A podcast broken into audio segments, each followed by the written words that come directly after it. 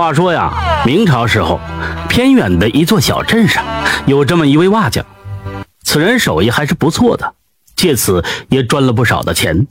不过这人的人品却是不怎么样，为人贪婪不诚实。所以瓦匠来说，不只是帮人建房，有时候拆房也会需要瓦匠。这瓦匠家住在小镇上，离着县城十几里路。有这么一天呢，也是托人给找活那人呢给他找了一个帮人拆房的活瓦匠心中不悦，不过也不敢表露出来，毕竟人家帮忙，若是他不悦，以后估计也没人管他，为他找活了。因为拆房工钱少，所以他不愿意干。但是已经闲了好几天了，没有工期，总是不那么安稳。无奈之下，还是去了城里。城里的李员外家要拆房，据说风水不大好，拆了之后呢，原地修建池塘。听到这里，这瓦匠更是不高兴了。来的工匠不只是他，还有木匠等人。毕竟拆房就是再简单，那也是个大工程啊，需要不少人。众人一起干活，各负其责。正在干活呢，一个县城的木匠带着神秘感就说道：“哎，你们听说了吗？”据说这李员外家最近几年家里不是很太平。听到这儿啊，所有人都带着好奇追问他。瓦匠自然也有一颗好奇的心。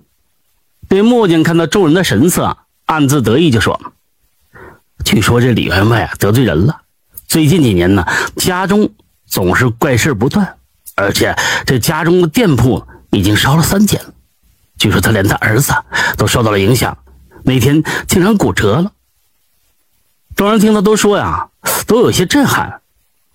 未知才令人恐惧嘛，但是恐惧的同时，又令人着迷。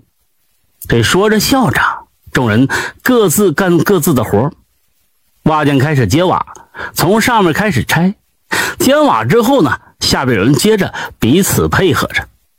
可是就在他将瓦全部揭开之后，却在这瓦之下。梁上的位置，他发现了一锭金子。看到金子的这一刻，瓦匠顿时露出了激动之色。不大的金锭子闪烁着迷人的色泽，瓦匠呼吸急促。这么一锭金子，足足是他多少年的工钱了。他趁人不备，瓦匠抄手将这金子就放到自己的怀里，左右看了看，也没人注意他，这才松了一口气。忙活了一天之后，瓦匠赶紧回家了。到了家里，借着灯光开始打量这块金子。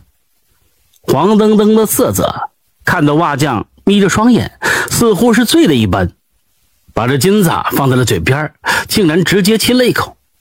不过，在这金子下边，似乎是被人刻了一个什么团不是很清楚，十分小。这瓦匠也没有在意，直接将金子藏了起来。毕竟这可是一笔巨款了，他也不敢花。万一被那李员外知道了，那后果也是很严重。工程持续了数天之后，总算是结束了。在此期间，这李员外竟然是破天荒的来了一次，似乎是在检查工程的进度。带着笑意的李员外对他好似格外的亲热，最终工钱都给他加了不少。心中疑惑，这瓦匠也没有多想，一晃。一个多月过去了，一天早晨起来，瓦匠正要起床，这房子却是轰隆一声巨响，直接就塌了。妻子早就起来忙活了，只有他在屋子里，这下大好，将他闷在里边。妻子大叫，这街坊四邻闻讯都赶了过来，开始救人，费了好大的劲儿才将瓦匠给救了出来。所幸啊，人没死，不过一条腿却直接砸断了。即使养好伤，将来也是个瘸子。不过这药费也是一个大问题。这瓦匠无奈之下，将这金子弄了出来，给自己治病。金子是不能直接花的，需要兑换。当负责兑换金子的人呐，拿过来准备兑换的时候，却是停了下来，带着诧异的眼子看了这金子，对瓦匠就说：“你这锭金子有问题啊，这是别人施加了咒语的手段。”说着摇了摇头，哎，这都是狠心的人，还是给他兑换了。可是听到这些，这瓦匠愣住，回想了一下木镜所说的话，感情这李员外家出事就是因为这锭金子，结果自己贪心，却是将灾祸的源头带回了自己家，这可真是贪婪惹祸端。瓦匠后悔不已，都是因为他的贪心，才导致了自己的恶果，钱没了，腿还落一个残疾。故事讲到这里，也就告一段落了。做人呢，不可太贪婪，尤其不是自己的东西，切莫起了贪心，否则一定会有报应的。